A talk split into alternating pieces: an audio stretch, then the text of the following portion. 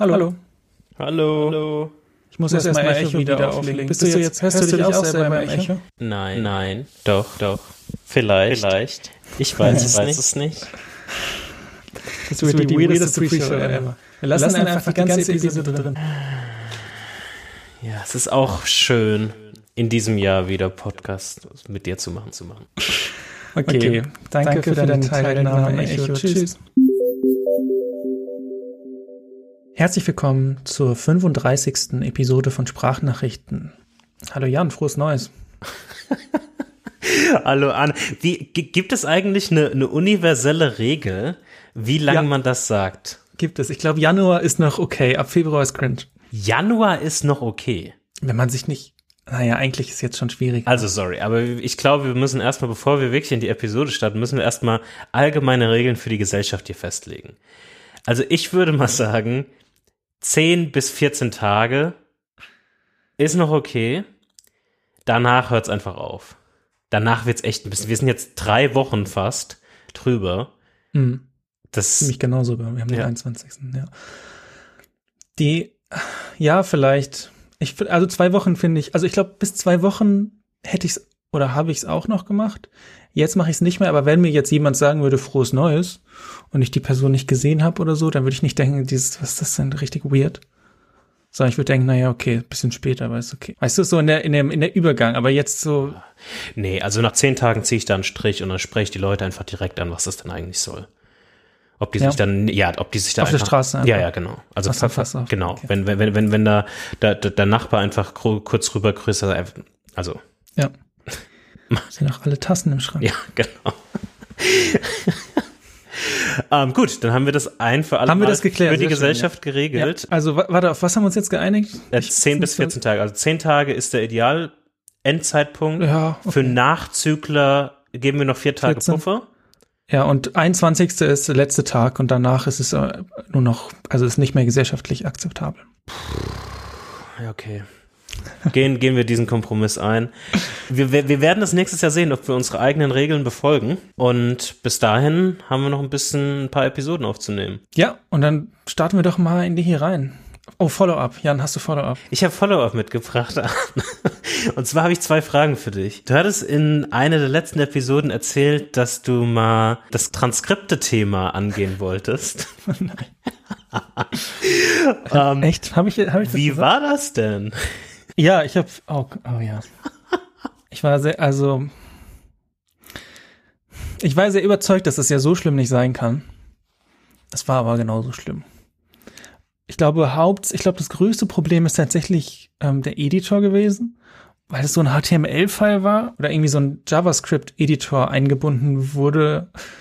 Mhm. Und dann musste ich quasi das Dokument in meinem Browser editieren und konnte aber, es gab keine Sprungmarken irgendwie zum nächsten ähm, zum nächsten, zur nächsten Person, die, die was sagt oder neue Personen anlegen, sondern ich musste dann zum Beispiel, wenn wir übereinander geredet haben, was ab und zu passiert ist, ist das Transkribierungstool komplett durcheinander gekommen und hat komplettes Gibberish in einen Satz gepackt und das musste ich dann auseinander dividen. Und dann musste ich aber manuell zum Beispiel Jan Doppelpunkt und dann deinen Satz schreiben und dann Arne mhm. Doppel. Also ich muss, also, also im Prinzip so wie der Flow jetzt ist mit diesem Output, mit diesem HTML-Output, ist es wahrscheinlich einfacher, es einfach nochmal komplett von Anfang an zu schreiben. Ich wünschte, es gäbe einen Editor, der das ein bisschen schöner macht, der so ein bisschen. Gibt es sogar. Ja, ich habe mal angefangen zu recherchieren und es, sehr viel davon ist auf Video und dann hatte ich irgendwann keine Lust mehr zu recherchieren. Hast du was gefunden für Audio auch? Ja, ich habe das mal probiert für fünf Minuten. Äh, und zwar gibt es Happy Scribe. Ah, das ist so eine kleinere Firma. Und da kannst du das auch so mit, mit Audio halbwegs gescheit machen. Vielleicht willst du ja dein Experiment noch weiterführen für eine nächste Episode. No pressure. So, und du hast es ausprobiert mit Happy Scribe. Ja, habe ich. Und wie, wie funktioniert das? Oh, ich finde das immer ein bisschen ähm, sehr anstrengend und sehr kleinteilig. Aber der Editor ist auf jeden Fall besser als das, was da ähm, aus mhm. Ophonic rausfällt. Mhm. Ich will, ich will halt eigentlich Shortcuts haben für direkt neuer, neuer Satz von Jan, direkt neuer Satz von mir, direkt das ganze, den ganzen Satz löschen. Ich will nicht quasi dann im Text markieren, weil das ist super langsam. Ich bin schneller, wenn ich den, den Satz lösche und nochmal neu anfange, wenn, mhm. wenn genug falsch ist. Und Ich will eigentlich, also dieses Ganze dann mit der, mit der Maus Text markieren oder mit der Tastatur noch schlimmer, ist halt echt schwierig da. Und ja. Aber ich probiere, ich, okay, ich probiere es mal aus, Happy Scribe. Wenn du sagst, es ist gut, können wir nächste Episode dann drüber sprechen. Ich werde dir mal eine halbe Stunde geben. Äh, hast du eigentlich das, äh, das Transkript dann hochgeladen für die Episode? Nee, ich habe das ja nicht fertig gemacht. Ich habe da mal drei bis fünf Minuten damit rumgespielt und habe ich es auch wieder geschlossen. Okay, weil bei mir, ich habe, glaube ich, so die ersten oh, zwei Minuten vielleicht, drei Minuten gemacht. Dann war einfach so überhaupt gar kein, also es macht einfach gar keinen Bock. Aber ich glaube, dass grundsätzlich die Arbeit okay wäre, gäbe es gute Tools. Also ich probiere Happy Scribe aus und dann werden wir das nächste Episode sehen, wie gut das geklappt hat. Vielleicht vergisst du es auch, mal schauen. Ja, so wie ich das heute vergessen habe. Bestimmt wird das passieren. Äh, zweite Frage für unseren Social Media Berater. Nein, noch so. sind, sind wir schon Instagram-Fame? Warte, ich mach mal ganz kurz. Ich schau mal kurz. Ähm, lass mich mal kurz Instagram öffnen und auf die Statistiken schauen. Also. Haben wir überhaupt schon einen Post? Wir haben vier Follower. Wir haben zero Posts, keine Stories. sonst nichts. Instagram hat nicht mal Foto-Access. Kann ich nicht auch ein Foto machen? Machst du jetzt eine Story? Ich mache jetzt eine Story, ja, warte mal ganz kurz. Sehr gut. Das ist, das ist das perfekte Podcasting-Material. Ist quasi in, von, von langer Hand geplant in unserem Skript. Zeig deine, deine Instagram-Story-Skills. Ich bin sehr gespannt. Ich habe ein Foto gemacht. Ah nein, ich bin nicht so zufrieden. Das läuft hier. Social Media ist harte Arbeit, ich sag's euch. Alles gut. Du machst jetzt ein Bild von deinem Buch denn wir werden diese Episode über How to Take Smart Notes sprechen. Wir beide haben das, sage ich jetzt mal, mehr oder weniger gelesen. Und warte mal, was? Ich, ich habe nämlich keine Ahnung, ob du es gelesen hast oder wie viel du davon gelesen hast. Und wir werden heute ein bisschen auf Basis des Buches über Notes, vielleicht Obsidian und so weiter und so fort sprechen. Und damit. Oh, die Story ist eine Katastrophe. dann können wir eigentlich langsam in das Kapitel übergehen und erstmal damit anfangen von, wie sind jetzt eigentlich, bevor du das Buch angefangen hast zu lesen, wie war denn dein Notes-Setup an sich? So ein bisschen. Hat sich da was geändert zu den letzten Episoden? Hast du noch viel irgendwie das benutzt? Ist es irgendwie mehr zurückgegangen? Ich muss unterscheiden zwischen meinen öffentlichen, also mhm. Honest Notes und meinen privaten. Die öffentlichen haben sich nicht verändert, weiterhin Emacs mit diesem automatischen Generieren der Website und allem. Die privaten Notes sind so ein bisschen in Flux, würde ich mal sagen. Also ich bin da noch nicht so happy mit dem Setup. Gerade sind die auch alle noch in Emacs. Ich liebe Org Mode, aber mir geht Emacs ein bisschen auf den Keks. Und also ja, es hat sich ein bisschen weg verändert. Ich bin nicht mehr so super invested und schreibe jetzt nicht mehr alles direkt in Emacs rein. Mhm. Ich habe weiterhin mein kleines Notizbuch, wo ich Fleeting Notes mache und ich habe weiterhin Honest Notes, nur meine persönlichen sind gerade so ein bisschen wackelig. Aber an sich von der, von der Art, wie ich Notizen mache, hat sich nichts verändert, nur die Software wird vielleicht nochmal gewechselt. Mhm. Und bei dir? Bei mir hat sich das schon so ein bisschen, was heißt verändert? Also ich habe auf jeden Fall die öffentlichen Notes habe ich runtergenommen, die existieren gerade nicht mehr. Das lag eigentlich daran, dass ich das damals ja über Obsidian Publish gemacht habe hm. und immer weniger das wirklich an sich verwendet habe, im Sinne von neue Sachen gepublished habe und so weiter und so fort.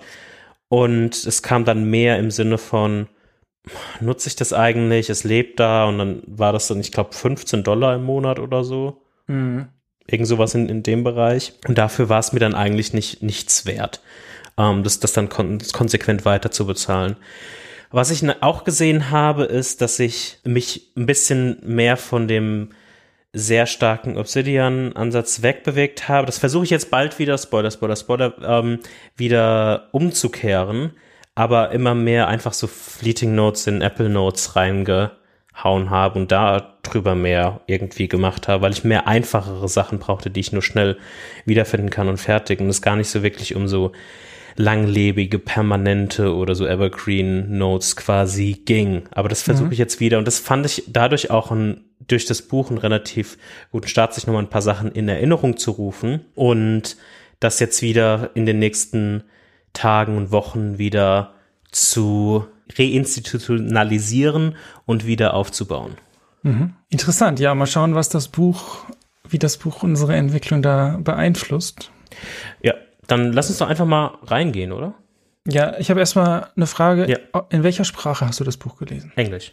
Ich auch. Irgendwann, ich war auf Seite vielleicht 120, 130, Ja.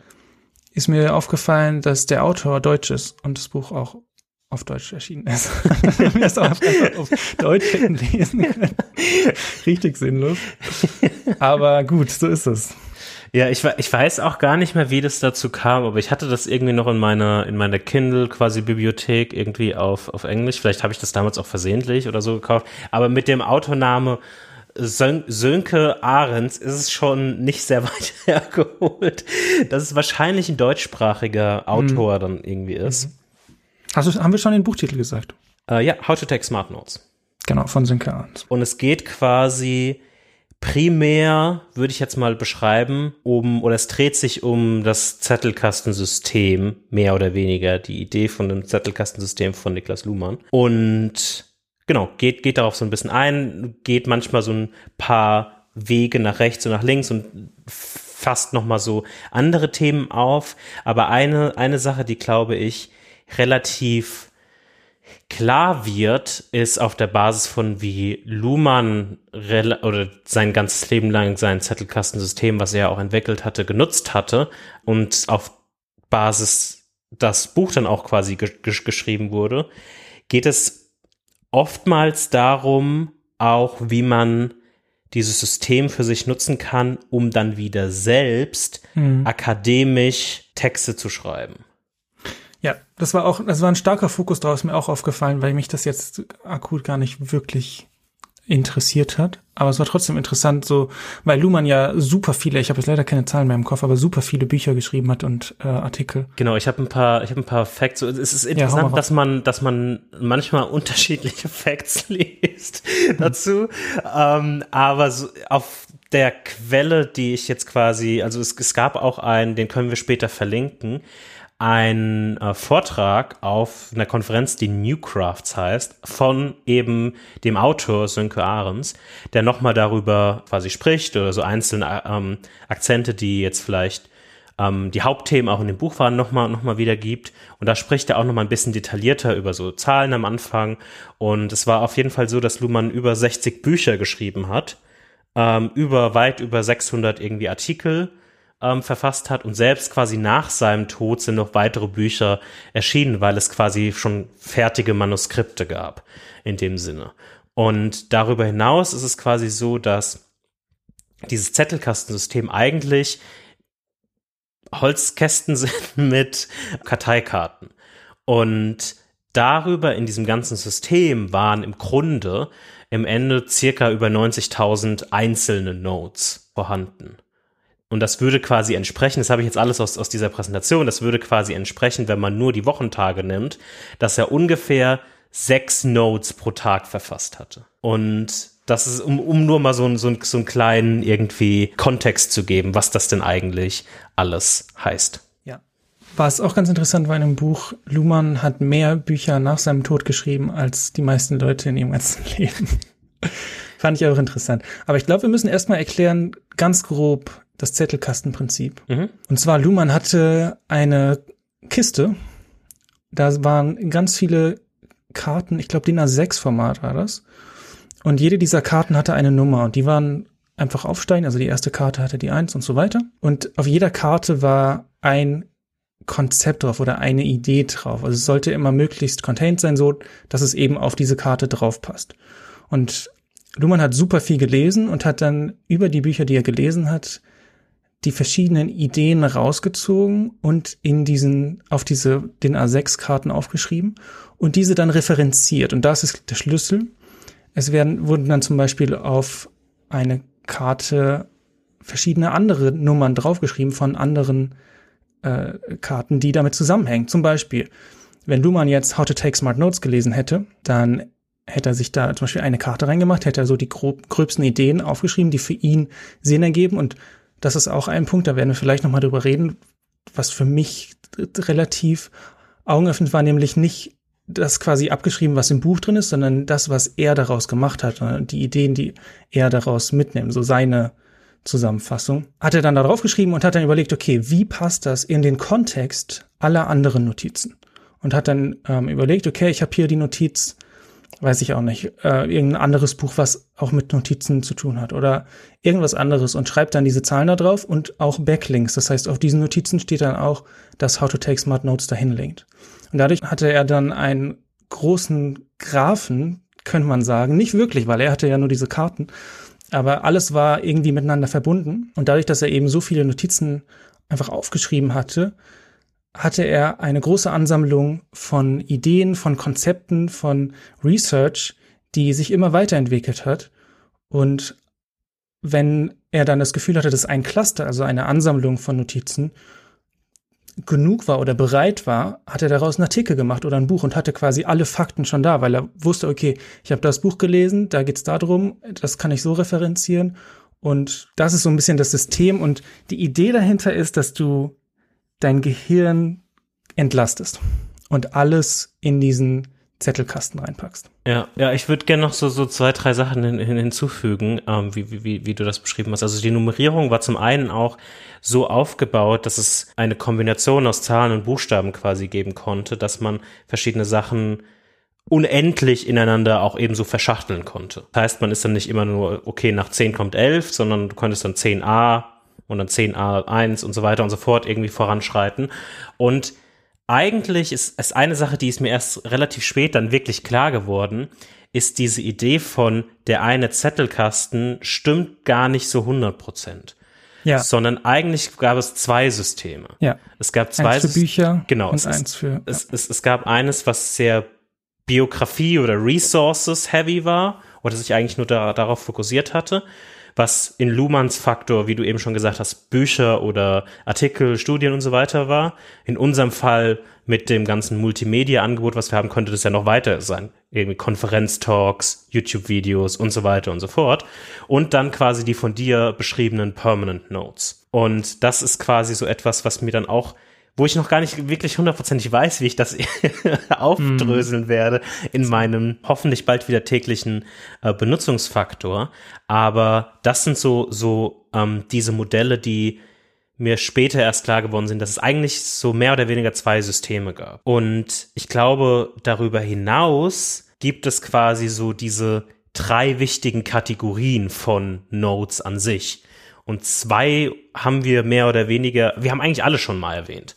Du hattest ja vorhin ganz kurz Fleeting Notes quasi erwähnt, ja. was du heute an sich allgemein irgendwie relativ viel machst, was im Sinne mehr ist von einer schnellen Notiz und so eine Daumenregel wäre von, okay, guck dir das innerhalb von 24 Stunden nochmal an und schau, ob du das wirklich längerfristig als eine Idee festhalten willst oder eher nicht. Also wie Luhmann das meistens gemacht hatte, war, dass er sich morgens damit beschäftigt hat, Sachen zu lesen und zu konsumieren und sich abends damit beschäftigt hat, diese dann in Ge Ideen oder Gedanken, wie du es vorhin auch erwähnt hattest, mhm. dann irgendwie zu übertragen. Und dann gab es noch die mehr projektbasierten oder die noch mehr literaturfokussierten quasi Notizen, die wirklich um, wie kann man das beschreiben? So wirklich so Highlights waren aus einem Buch. Ich habe jetzt Kapitel 3 gelesen und habe mir Highlights gemacht und habe mir vielleicht nicht direkt was rausgeschrieben, aber es ist trotzdem wichtig, das nochmal zu reviewen und da zu gucken. Und dann die dritte Stufe wäre dann quasi die Permanent Notes,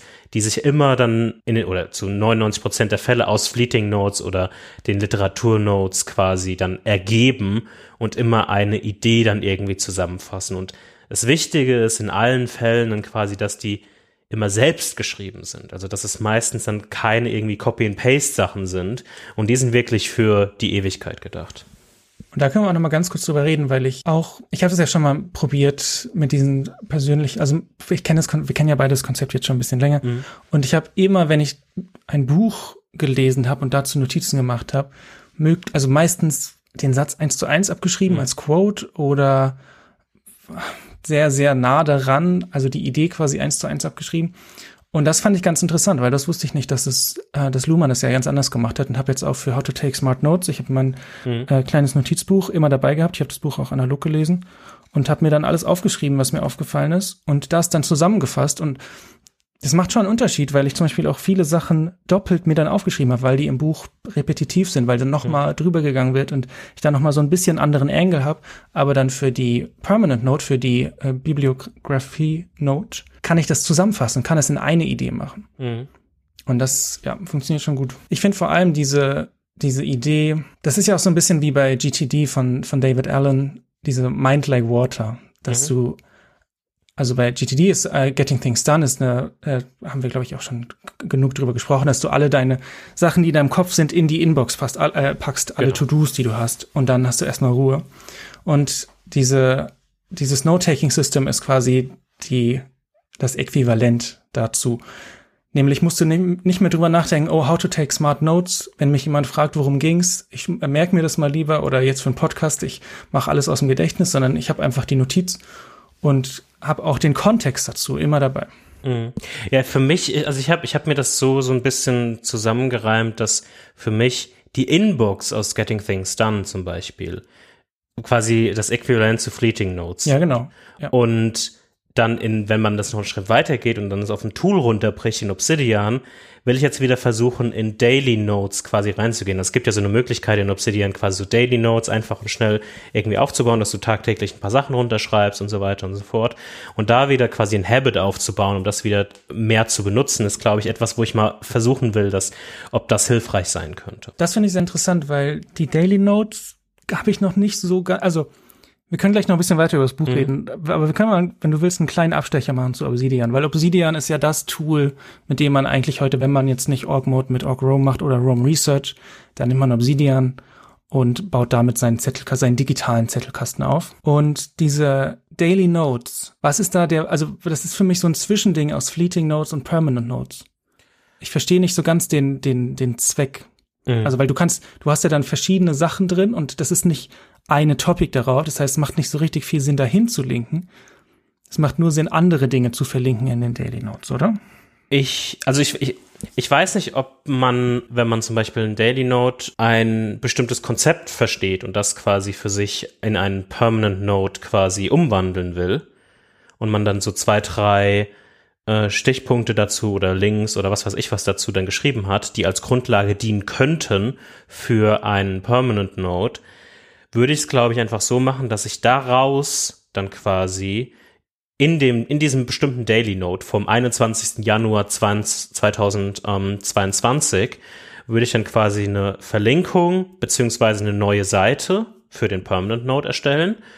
Und wenn ich vielleicht noch mal gucken will, okay, ähm, rückblickend vielleicht auch arbeitstechnisch oder irgendwas ähm, nochmal Jan Januar durchscrollen will, hätte ich da zumindest die Verknüpfung von, okay, da kam diese Idee her und habe dann vielleicht nochmal einen größeren Kontext. Oder hm. wo war denn die, wie bin ich eigentlich auf dieses Thema gekommen? Also das kostet ja nicht viel eigentlich daraus dann direkt die Verbindung nochmal aufzubauen. Ja, interessant. Also ich habe es mir eher ein bisschen wie Fleeting Notes vorgestellt, aber klar, du hast dann auch den Kontext fürs Datum und was du sonst, wo du sonst dran gearbeitet hast. Doch, so. ich, ich, ich, würde, ich würde immer noch, vielleicht hast, vielleicht habe ich mich da nicht richtig ausgedrückt. Also ich würde das immer noch wie ein Fleeting Note. Aber sie wird ja nicht gelöscht. Genau, das ist, das ist das einzige, das ist, ja. das ist der einzige Unterschied.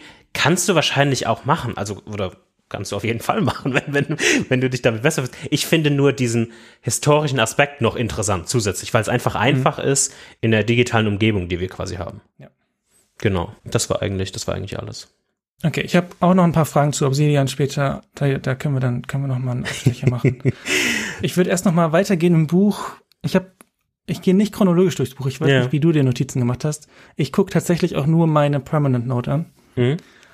Und eine, eine, ein Bereich, wo er viel drüber geschrieben hat, der Herr Ahrens, ist das Lesen. Mhm. Nämlich wenn ein Buch, also jetzt bei, bei, bei Fiction macht es natürlich wenig, also es müssen schon irgendwie Sachbücher sein, aber wenn du jetzt ein Sachbuch oder ein Artikel oder ein Paper liest, immer im Kopf behalten, wie packe ich das in eine Permanent Note?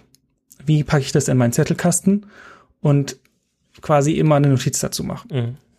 Und das finde ich auch ganz interessant, weil das mache ich schon eigentlich immer, aber nicht so richtig. So manchmal lese ich auch einfach und denke mir, okay, cool. Aber es ist ein Unterschied, wenn du, also zum Beispiel jetzt How to Take Smart Notes habe ich genauso gelesen und habe mir auch, ich glaube jetzt in den hier, das ist, ich weiß nicht welches Format, ist vielleicht auch A6, eine Doppelseite Field Notes, hat mir auf jeden Fall anderthalb, also drei Seiten Field Notes vollgeschrieben mit Notizen. Hätte ich wahrscheinlich nicht gemacht, wenn ich jetzt einfach nur mir Sachen aufgeschrieben hätte für, für Sprachnachrichten. Und das macht schon einen Unterschied, war jetzt nicht so super überraschend, aber beim Schreiben finde ich es dann nochmal anders, weil es waren wirklich viele, also war wirklich, ich meine, der Subtitle des Buchs geht auch darum, for students, academics and non-fiction book writers, mhm. steht da drauf. Also es ist schon, ist schon okay, dass da so viel, dass es da so viel umschreiben. Es ist eher on us, dass wir das. Ja, ich, ich, ich, ich glaube, das ist auch so ein bisschen für mich persönlich, wo ich noch nicht so genau weiß, wie ich damit umgehen soll. Also für mich war es definitiv interessant und wertvoll, nochmal zum einen Sachen nochmal zu hören oder nochmal wieder ins Gedächtnis ja. zu rufen, ins Aktive.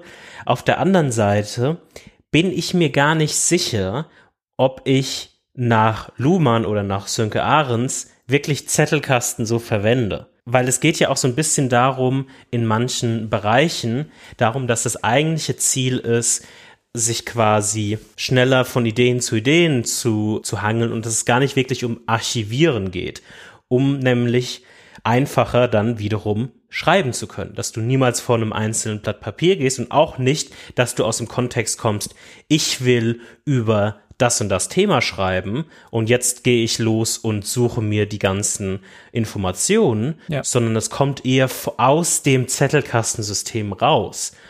Und das ist gar nicht mal so wirklich mein unbedingter Fokus. Ich glaube, das könnte ein Benefit irgendwie sein, was den Podcast angeht oder was einfach mal einen Blogpost schreiben angeht. Das ist cool, aber das ist gar nicht so wirklich mein hundertprozentiger Fokus. Und deshalb ist es, glaube ich, immer noch ein, ein Prozess für mich, zu die Punkte, die ich mitnehmen kann, mitzunehmen und manche einfach wissentlich und auch dass es okay ist, die einfach zu sagen, ja, vielleicht für mich nicht so wirklich interessant, weil wie du schon gesagt hast, es geht viel um Higher Education und so weiter und so fort. Ich will dir jetzt nicht zu nahe treten, aber das sind wir jetzt nicht unbedingt in dem Bereich. Ich finde trotzdem, ja, also natürlich müssen wir irgendwie gucken, dass wir das anwenden auf unseren Workflow, wie das passt. Ich finde aber dieses Konzept, dass du Ideen dadurch bekommst, dass du die Sachen einfach aufschreibst und mhm. verknüpfst, das will ich auf jeden Fall schon machen, ja. ähm, weil du ja, du kriegst dann Ideen für einen Podcast, du kriegst Ideen vielleicht auch für Softwareprojekte, die, die du machen willst.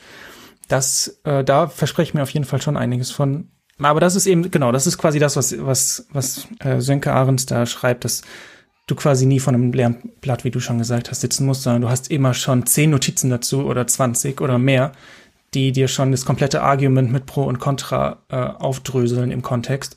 Und, und wenn das nicht reicht, dann hast du noch deine äh, Backlinks zu den Büchern, die du dann nochmal aufschlagen kannst. Und da bist du ja dann direkt drin. Also du hast quasi diesen, da war am Ende auch nochmal ein schöner Fokus drauf. Dieser Anfang anzufangen kann richtig schwer sein. Und wenn du aber schon ganz viele Informationen zu diesem Topic hast, dann hast du quasi diesen Anfang schon gemacht und musst quasi nur noch es zusammenfassen. Und da, da ist, das hat er, glaube ich, drei oder viermal in dem Buch gesagt. Und das hat mir schon eingeleuchtet. Fand ich schon mhm. interessant, dass du quasi, du musst nicht mehr anfangen, weil du hast schon, du musst nur noch überarbeiten. Ja, das stimmt das stimmt. Ja, es, es, es, es gab noch so ein paar, so ein paar Nebenschauplätze, wo es nochmal um Multitasking ging und allgemein, ähm, wie man mit, wie das Gehirn funktioniert, auch so mit Kurzzeitgedächtnis und Langzeitgedächtnis. Ich weiß gar nicht, ob das jetzt zu derailing wäre oder ob wir darauf auch nochmal eingehen wollen. Erzähl. Also es, es, es, gab, es gab zum Beispiel so eine, ähm, den, den, den Punkt an sich nochmal bezüglich ähm, Multitasking, dass es ja, also es, ist eigentlich, glaube ich, Sachen, die relativ klar sind, aber das Multitasking eigentlich nicht darauf basiert, dass man zwei Dinge gleichzeitig macht, sondern dass man einfach ganz schnell die ganze Zeit unbewusst zwischen zwei oder mehreren Dingen die Aufmerksamkeit wechselt. Und dass es einfach nicht möglich ist, zwei, also es gleichzeitig zu machen. Und ich glaube, dass das wirklich nochmal auch wenn es so simpel ist, nochmal gut war, das sich nochmal klar zu machen und dass jeder dieser einzelnen Shifte, wenn man hin und her shiftet, die Aufmerksamkeit die ganze Zeit, dass es einfach halt super ermüdend ist für, für, für, für das Gehirn. Und daraus habe ich dann auch nochmal wirklich Takeaways versucht irgendwie rauszunehmen, äh, auf die wir später nochmal eingehen können, was wir dann eigentlich im Endeffekt mitnehmen muss aus dem Buch. Hm. Eine Sache, ich hatte mir noch ein paar Sachen zu Structure aufgeschrieben, mhm. also wie die strukturiert sind. Wir hatten ja schon gesagt, Luhmann hat das so gemacht nummeriert und dann immer die Karten so dazwischen geschoben, dass die Karten, die zusammenhängen, auch nah beieinander sind. Und Luhmann hatte auch einen Index, der quasi die ganzen ähm, Themen nochmal zusammen, also nicht zusammengefasst hat, aber quasi Einstiegspunkte gegeben hat. Also gesagt hat zum Beispiel, äh, hm. Note-Taking, fang an bei Notiz 53 und dann guckst du Notiz 53 an und das war dann eine Entry Note, also es gab Index Notes und Entry Notes und die Entry Notes hatte quasi dann so einen kleine, kleinen Einstiegstext, wo dann alle Sachen verlinkt sind, die verlinkt sein müssen und mit der du quasi dann den kompletten Kontext kriegst ja. und ähm, dich dann so durchhangeln kannst. Und das fand ich auch interessant. Das war auch sowas, was zum Beispiel bei Arnes Notes so ein bisschen schwierig war am Anfang, weil ich auch ich habe jetzt diesen Index, der einfach alle Notizen aufzeigt. Da kann man dann irgendwie suchen mit Steuerung F. Aber am Anfang hatte ich einfach nur eine Indexseite und wenn du, wenn ich was nicht gelinkt hatte, dann konntest du das nur über die URL finden und sonst gar nicht. Mhm. Weil ich eben auch dieses Konzept mit Entry Notes nicht habe und diese, also ich hatte keinen Fokus drauf oder ich habe keinen Fokus drauf gelegt, dass jede Notiz auf jeden Fall verlinkt ist mit dem Index. Und das macht aber super Sinn und werde ich auch jetzt äh, auf jeden Fall so machen. Und Keywords habe ich auch nie benutzt. Gibt's ja auch in Obsidian, gibt's hm. in Org Mode, habe ich nie benutzt. Da bin ich auch echt unsicher, ehrlich gesagt. Aber ich probier's mal. Ja. Ja, das kann ich verstehen. Was hast du noch zum Buch aufgeschrieben? Gar nicht mehr so viel. Ich glaube, also für mich könnten wir in, in so Takeaways und Learnings nochmal hm. reingehen. Okay. Ja, ich bin nämlich auch, das sind auch die Sachen, die mir wichtig waren. Takeaways. Also ich habe jetzt ich gucke gerade auf ein Obsidian. Und es ist eine große Krise. Ich sag's mal so. Ich habe mir das Obsidian Zettelkasten-Plugin installiert. Mhm. Alles, was das macht, ist, macht einen Knopf in die Sidebar. Wenn du draufklickst, dann erstellt es eine neue Zettelkasten-Notiz, aka eine Notiz mit dem Filename Jahr, Monat, Tag, Stunde, Minute.md. Mhm. Und dadurch hast du dieses ID-System, dass du quasi, also zum Beispiel, ich habe eine Permanent Node und die heißt 202201181320. Mhm. Das funktioniert nicht so richtig gut in Obsidian. Da bin ich mir richtig unsicher, ob ich das behalte oder, oder nicht. Weil du die Sachen, also zum Beispiel in Obsidian, es hat ja Autolinking, das heißt, wenn ich die zwei, zweieckige Klammern mhm. öffne, dann bekomme ich Autocompletion. Ich kann aber nach nichts suchen, weil da sind nur zwei. Ja, ja, das würde ich, äh, das würde ich auch nicht machen. Ja. Damit kann ich gar nichts anfangen. Und wenn ich, wenn sollte ich Arnes Notes auch äh, nach Markdown Obsidian rüberziehen, wäre die URL, wenn ich sie, naja gut, ich könnte die URL fixen, aber wenn ich sie nicht fixen würde, wäre die URL dann auch notes.an.me slash und dann einfach eine Nummer, was natürlich jetzt auch nicht super gut ist. Mhm. Also mit diesen Zahlen, ich bin mir unsicher, ich,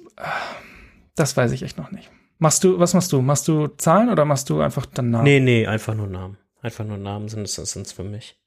Ja. Ja, für, also für, für mich sind so ein paar Dinge, dass ich auf jeden Fall versuchen will, wie, wie du es jetzt auch schon machst, wenn man liest, physische Notes zu, Fleeting Notes zu machen. In dem Sinne, dass man sich quälen muss und nicht in so eine Copy-Paste-Falle quasi tappt und wirklich mhm. die, das, das versucht zu übertragen. Ich werde weiterhin teilweise so Highlights im Kindle und iBox und so weiter verwenden und dann über Readwise, was ich auch schon ein paar Mal erwähnt habe in, in vorherigen Episoden, dann quasi weiter synken in mein Obsidian rein. Da habe ich dann quasi so eine Resources-Page und da kommen dann Artikel, äh, Tweets oder Highlights aus Büchern und so weiter mhm. und so fort automatisch rein. Und genau, habe mir da jetzt so ein kleines äh, Repeating Task Plugin gemacht, weil manchmal muss man das händisch anstoßen mit verschiedenen so Syncing. ist ein bisschen schwierig manchmal. Aber, aber, macht das, macht das Sinn, dann die Rewrite-Sachen in Obsidian zu haben? Weil das sind ja dann keine Dinge, die du nochmal durchdacht hast und dann deine Gedanken dazu aufgeschrieben hast. Ja, das, das, das stimmt auf jeden Fall. Aber es, ich kann daraus dann wieder, also ich kann, also ich kann daraus dann permanente Dinger machen, habe immer die Verlinkung bei mir quasi. Mhm. Also ich mhm. habe die Source bei mir so ein bisschen. Ähm, mhm. das, das ist ganz nett. Und sonst einfach ein bisschen, was wir vorhin schon mal in diesem Multita Multitasking-Thema kurz angesprochen haben, werde ich jetzt mal, nachdem ich das, wann ist eigentlich dieses Fokus-Thema in iOS? War das dieses Jahr oder letztes Jahr? Das war letztes Jahr, oder? Ich weiß gar nicht mehr. Das war iOS 15. Okay, dann war es dieses Jahr. Das jetzt mal aggressiver anzu, anzustellen und versuchen so wiederholende Multitasking quasi Fallen, in die ich oft reintrete, zu eliminieren und halt eine komplette Restructuring von Obsidian und meinem Second Brain mhm. quasi mhm. komplett ähm, anzugehen über die nächsten Tage. Ja, ich bin mir auch unsicher. Ich habe gerade habe ich Subfolder in Obsidian, mhm. Permanent mhm. Notes, Bibliography, Honest Notes, Projects und Templates. Templates muss ich behalten, weil da sind ja. Templates drin, die dann schon mal Frontmatter und sowas reinmachen. Ich bin mir unsicher, ob ich den Rest einfach in, in Top-Level packe. Mhm. Weil eigentlich gibt's keinen Grund, warum sollten es, also warum ist denn jetzt die How to Take Smart Notes Buchzusammenfassung anders als eine Permanent Note oder eine, eine, eine Honest Note? Ich glaube, ich packe das alles auf Top-Level. Ich bin mir nicht sicher, ob welchen Vorteil ich wirklich habe davon, dass ich das in verschiedene Ordner mache. Ja, es ist einfacher zu teilweise. Ja, aber das will ich ja eh nicht. Ich will ja eh nicht stöbern. Ich will ja dann über den Index gehen. Mhm. Naja, also das ist auf jeden Fall noch was, wo ich, wo ich drüber nachdenke. Und ja, sonst habe ich, ich habe noch ein paar Obsidian-Empfehlungen. Ich weiß, wir haben schon drüber gesprochen, mhm. aber ich habe jetzt wieder mich ein bisschen auseinandergesetzt. Und zwar hat Obsidian diesen, also hat einen neuen Editor, ne, mit Smart Preview. Mhm. Ja. Den finde ich mega. Also die Markdown, zum Beispiel die Hashes vor den Überschriften, das wird alles ausgeblendet, wenn du nicht genau in dieser Zeile bist. Mhm. Das hat Emacs auch gemacht und das fand ich echt gut, weil ich ehrlich gesagt vorher auch immer dieses Ding hatte mit Obsidian. Entweder ich gucke mir den, den Source Code an und ja. kann editieren oder ich gucke mir quasi die Live-Preview an und kann nichts editieren. Und ich will aber eigentlich beides. Also da bin ich echt, das finde ich echt ein super Feature. Ansonsten kann ich noch ein äh, alternatives App-Icon empfehlen von äh, Gavin Nelson. Das kennst du bestimmt auch, oder? Ja. Sehr, sehr gut, ist verlinkt. Sieht sehr schön aus, kostet auch nichts. Und ich kann auch noch ein Theme empfehlen. California Coast benutze ich. Es gibt mega California. schöne Themes für, für Obsidian. Hast du gesungen? Ja, ich habe gerade California gesungen. Nein. Welches Team benutzt du? Um, ähm, oh Gott. Yin and Yang? Ah, ja, ich glaube schon. Doch, warte mal ganz kurz. Yang, ja. Things ja. gibt's auch, auch mega schön. Ich verlinke mal ein paar. Aber es gibt richtig schöne Obsidian-Themes. Hat sich auch ziemlich verändert jetzt in den letzten halben Jahr, finde ich. Von den Themes am Anfang gab es noch nicht so schöne. Und ein Plugin System Dark Mode ist ein Must-Have. Ich verstehe nicht, warum das nicht der Editor, also warum das Obsidian nicht nativ kann, aber System Dark Mode sehr gut. Und das war's auch schon zu meinen Obsidian Plugins. Eigentlich schon sehr gute Software ja. aus der aus der Box. Ich nutze Deepwork aktuell. Ich habe Theme. installiert Atom, California Coast, Deepwork und Yin and Yang. Oh ja, Deepwork hatte ich auch. Ähm, ich habe noch eine Sache, die vielleicht in irgendeiner Episode mal in der Zukunft nochmal dran kommt. Denn es gibt noch ein weiteres Buch, was sich in so einem ähnlichen Feld beschäftigt, mit so einem ähnlichen Feld beschäftigt. Und das heißt Make It Stick, The Science of Successful Learning. Und vielleicht werden wir das irgendwann auch nochmal besprechen. Mal gucken. Klingt gut. Alles klar. Ja. 2022, Side Project Corner, Arne. Es geht. Alles. Wir haben, oh, ich habe, oh, erstmal, okay. Ihr müsst auf jeden Fall alle ein F unter dem Instagram-Post für diese Episode kommentieren, weil Fred ist gestorben, beziehungsweise mein Homelab ist gestorben, auf dem Fred gelaufen ist. Damit ist Fred auch gestorben. Also das Projekt lebt weiter, aber leider ist mein Homelab tot und ich bin jetzt gerade auf der Suche. Eigentlich will ich einen kleineren Rechner, ich will eigentlich einen Raspberry, aber dann natürlich auch den Vierer und der hat gerade Lieferschwierigkeiten. Das heißt, Fred ist, ist gerade ein bisschen lebt gerade lebt gerade nicht, aber es ist okay, wir reviven bald und dann geht's weiter. Plex lief auch auf dem Home-Server. Das habe ich jetzt umgezogen in die Cloud tatsächlich mit NixOS. Das war ziemlich cool. Da mache ich vielleicht auch mal einen Blogpost. Vielleicht ist er sogar verlinkt. Mal schauen. Wahrscheinlich. Wow, du ähm, bist guck, schnell. Guck, guck dir die Show Ja, also das sind so, das sind so die News. Oh, und oh, ich habe voll die Downer Side Project Corner, die Episode. Oder eigentlich ist kein Downer. ING YNAB ist jetzt archiviert ist nicht mehr notwendig, weil YNAB jetzt einen nativen Import für die ING anbietet. Was ja mega cool ist. Also ist gar kein, ist gar kein Downer. Ich freue mich. Dann muss ich nicht dieses Ding immer laufen lassen und maintain. Ich habe so viele Dependabot äh, Pull Requests gemerged für dieses Projekt. Glaube ich, wie für kein anderes Projekt auf GitHub. naja, also weiß ich nicht. Aber auf jeden Fall richtig viele. Bestimmt die Woche drei oder vier. Ja. Genau, das ist so der, der Stand. Also Red braucht ein neues Zuhause und was jetzt so die, die Zukunft bringt, weiß ich auch noch nicht. Okay. Mal schauen. Vielleicht Arne.me. Das braucht auf jeden Fall noch Liebe. Okay. Wie sieht's bei dir aus, ja? Wir gehen heute in die Side Project Corner getreu dem Motto zwei down, eins up. Und was wieder up ist, ist Couch Times.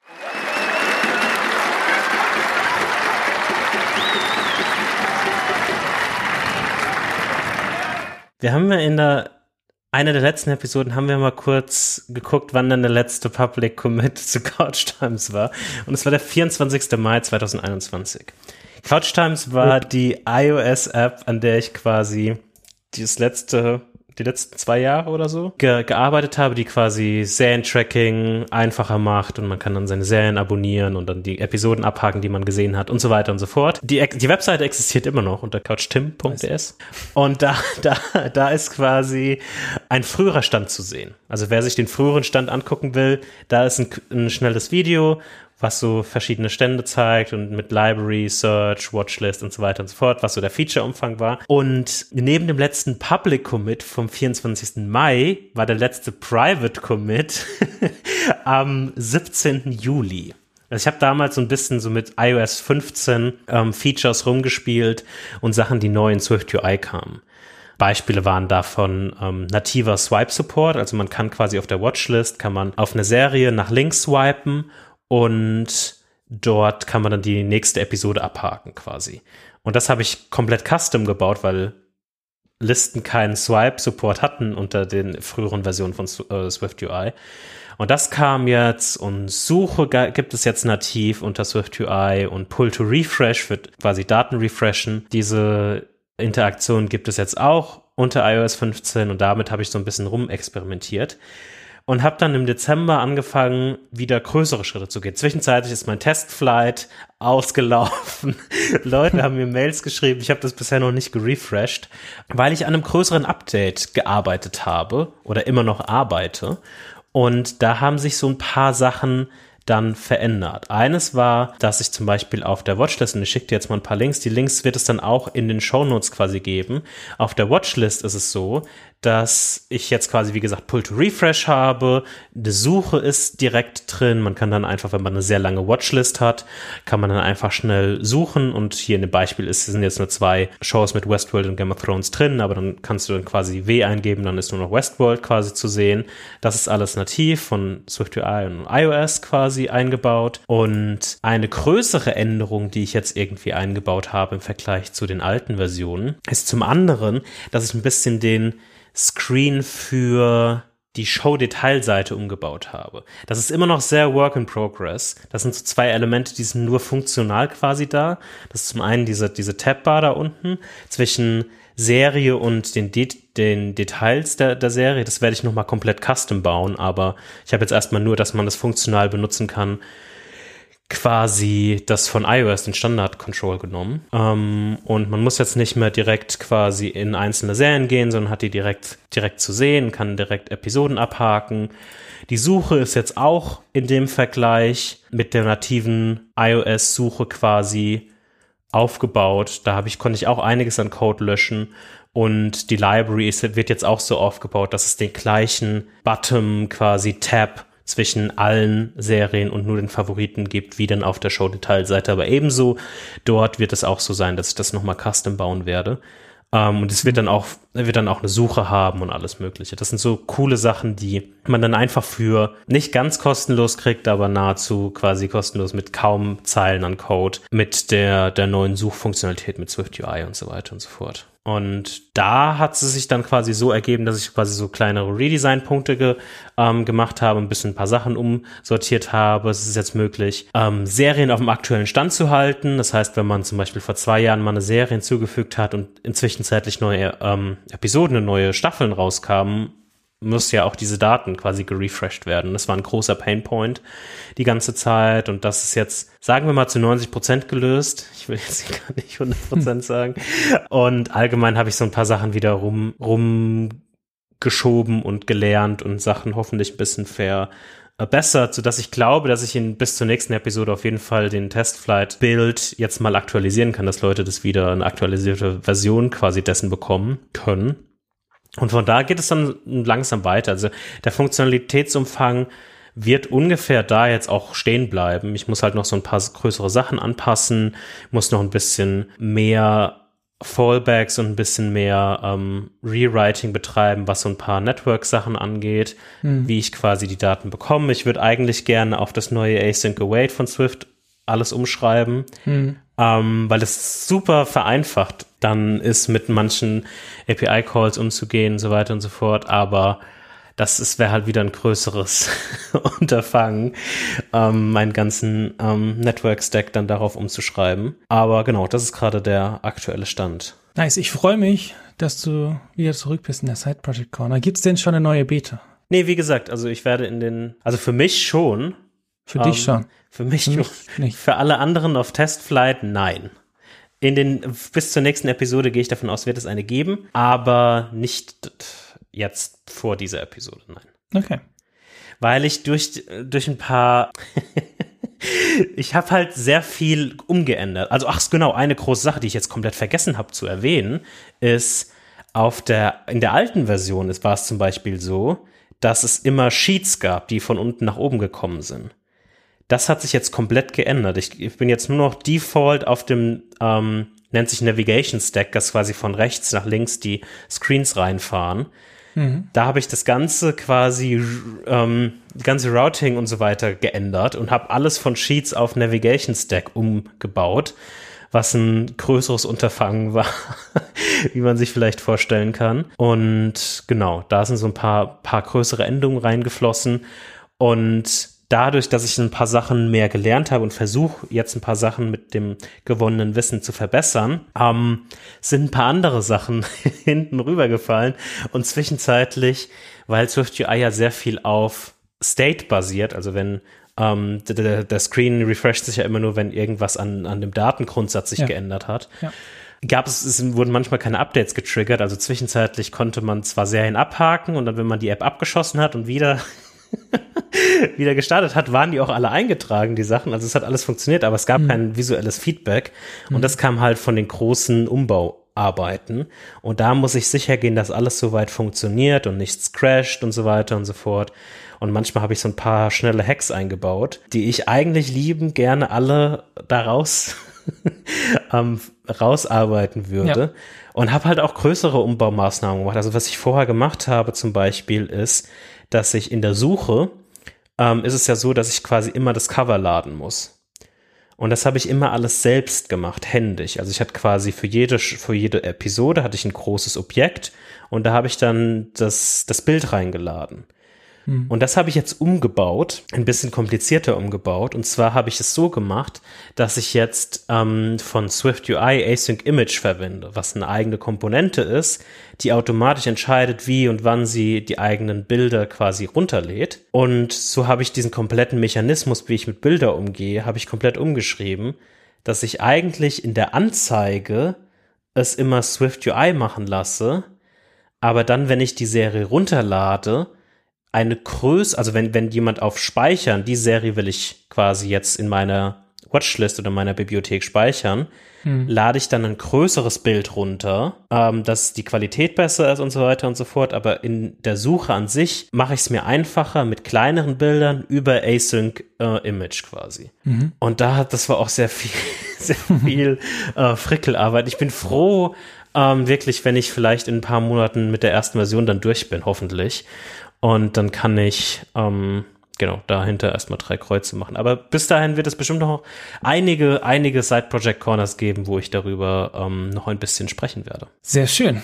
Gut, damit sind wir, glaube ich, am Ende dieser Episode. Wenn ihr auch Obsidian nutzt, schickt uns mal eure Konfiguration. Ich brauche Inspiration. Auf Twitter Sprachnach oder auf Instagram auch Sprachnach. Bester Handle. Und ansonsten hören wir uns äh, in ein paar Wochen wieder. Bis dann, Jan. Bis dann, auf Wiedersehen. Ciao. Ciao, ciao.